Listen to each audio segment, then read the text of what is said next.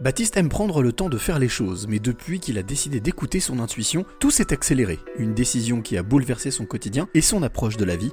C'est la rencontre inspirante du jour. Je suis Baptiste François, je suis euh, officiellement distillateur et formateur, mais euh, de plus en plus euh, compteur de gouttes ou dompteur de rêves, on va dire ça comme ça. Compteur de gouttes, alors ça veut dire quoi exactement, Baptiste? Alors, euh, c'est lié à mon activité de, distillateur, mais aussi à mon, passé. En fait, j'aime bien raconter les histoires et euh, j'aime bien accueillir euh, les gens au pied des alambics pour leur raconter mon métier. Et au final, ben, j'ai mis un peu de poésie, un peu d'histoire, un peu de rêve, un peu de, un de, de métaphore au fur et à mesure des visites ou des apéros que je prends avec les gens.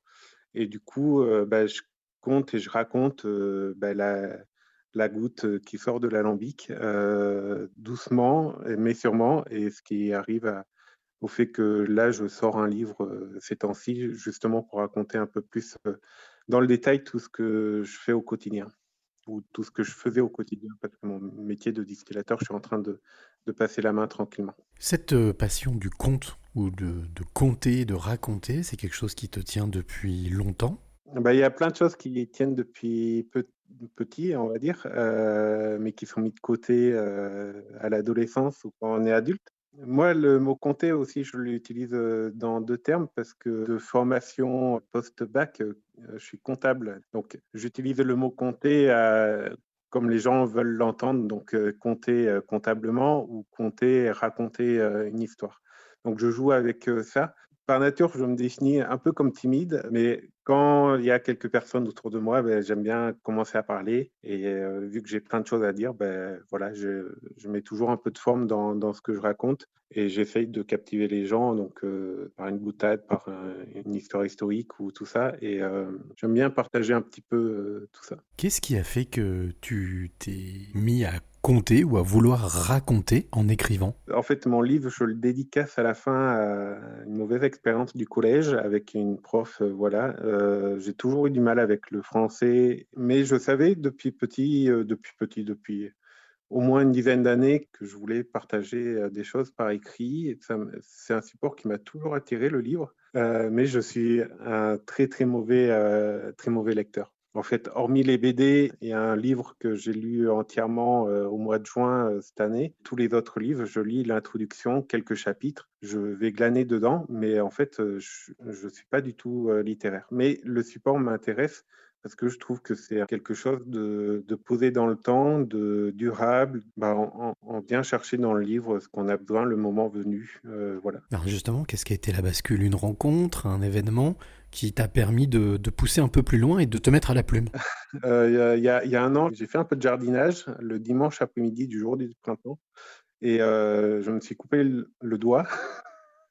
bon, euh, voilà, six semaines d'arrêt de travail et tout ça. Bon, le doigt, je ne l'ai pas perdu. Et ça m'a permis de, prendre du temps pour moi, pour réfléchir. En fait, je, ça fait sept ans que je suis distillateur, que j'ai créé une distillerie euh, d'abord à Valence et je l'ai déménagé dans le Cantal. Et je savais depuis le début que je ne serais pas distillateur toute ma vie. Et voilà. Et début 2023, je savais qu'il fallait que, voilà, euh, quand je dis je savais, c'était par l'intuition. Hein. je savais que je devais faire le point, évoluer, changer des choses par rapport à ma distillerie et au centre de formation. Et l'accident sur le doigt m'a permis de couper et de faire le choix d'arrêter mon activité de distillerie, de chercher des repreneurs pour me consacrer à autre chose. Euh, et du coup, euh, je me suis donné euh, de la liberté cet automne et, et le livre, il est arrivé vraiment tout seul. En fait, je ne savais pas que j'étais en capacité d'écrire un livre. Tout est sorti très, très rapidement.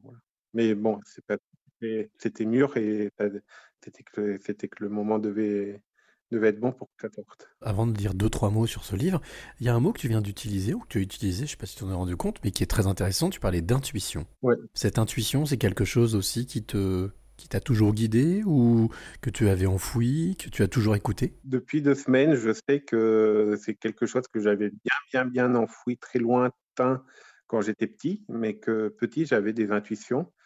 Et j'ai eu un souvenir d'une intuition que j'ai eue à l'âge de neuf mois. il y a la pleine lune, c'était quand il y, a, il y a, deux semaines.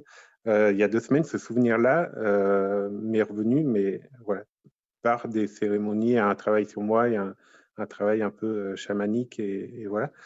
Mais en fait, et je me suis bloqué de, de, toutes ces intuitions-là, on va dire, entre mes, mes 18 et mes 30 ans. Et depuis mes 30 ans, ben, au début, c'était des rencontres ou des, des, prises de conscience un peu aléatoires et tout ça. Et là, depuis 3-4 ans que je suis dans le Cantal, c'est quasiment tous les jours que j'ai des ressentis, des, des intuitions. Et c'est pas seulement que je les ai parce que tout le monde en a, mais en fait, je prends le temps de les écouter et bah, si je les écoute pas, euh, euh, bah, je me prends une disque sur le doigt et j'en ai pour six semaines. Mais voilà.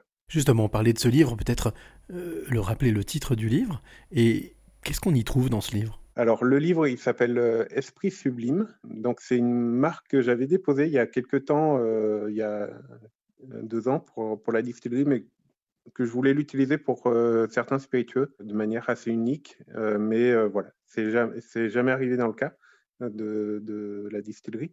Et du coup, pour, pour le livre, bah, ce, ce, nom est, est, revenu assez rapidement. Et voilà, on m'a fait le retour derrière que, en, fait, le, le, mot sublime, la sublimation en termes de physique-chimie, c'est de passer de l'état solide à l'état euh, spirituel, vaporeux, euh, sans passer par l'état liquide. Et en fait, euh, bah, c'est un peu ce que je fais dans ma vie à l'heure actuelle, que je passe de l'état solide à la, de la spiritualité, voilà, de, de l'amour au sens large ou de voilà ou du, du rêve ou du, de l'intuition ou des choses comme ça qui sont pas matérielles et pas liquides. Voilà. Donc le, le livre, bah, c'est à la fois une, une autobiographie. Grosso modo, je propose une visite de, la distillerie ou de mon métier de distillateur par euh, les anecdotes que je passe euh, normalement euh, au pied de mon alambic, mais là, je les ai travaillées un peu plus. Et après, il y a de la poésie, il y a de l'amour, des anecdotes, il y a des petites citations, il y a la poésie beaucoup dedans. voilà, j'ai découvert que j'avais une âme de poète. Je ne l'ai pas découvert, je l'ai je l'ai euh, arrosé et je l'ai euh, cultivé voilà, dans, le livre. Donc c'est un peu un ovni en termes de, genre littéraire, je pense. Mais voilà, en même temps, c'est moi, j'aime bien faire des choses uniques. Donc euh, voilà, je pense que là, je tiens, je tiens quelque chose d'un peu voilà, qui me ressemble bien. Allez, justement, puisque tu parles de choses uniques, ben moi je vais te poser l'unique et dernière question de ce podcast. Baptiste, quelle est la clé que tu aimerais donner ou transmettre à celle ou celui qui t'écoute maintenant? Apprendre à rien faire et après je vais redire apprendre vraiment à rien faire parce que on se dit souvent mmh. qu'on ralentit ou on prend le temps pour euh, pour prendre du temps pour soi pour travailler sur soi ou tout ça mais vraiment ne rien faire mais absolument ne rien faire du tout du tout du tout ça ouvre tellement de chances sur tellement de choses euh, par rapport à soi et au monde euh, je le conseille vivement. C'est très philosophique mais bon au plaisir d'en discuter avec tous ceux qui veulent en discuter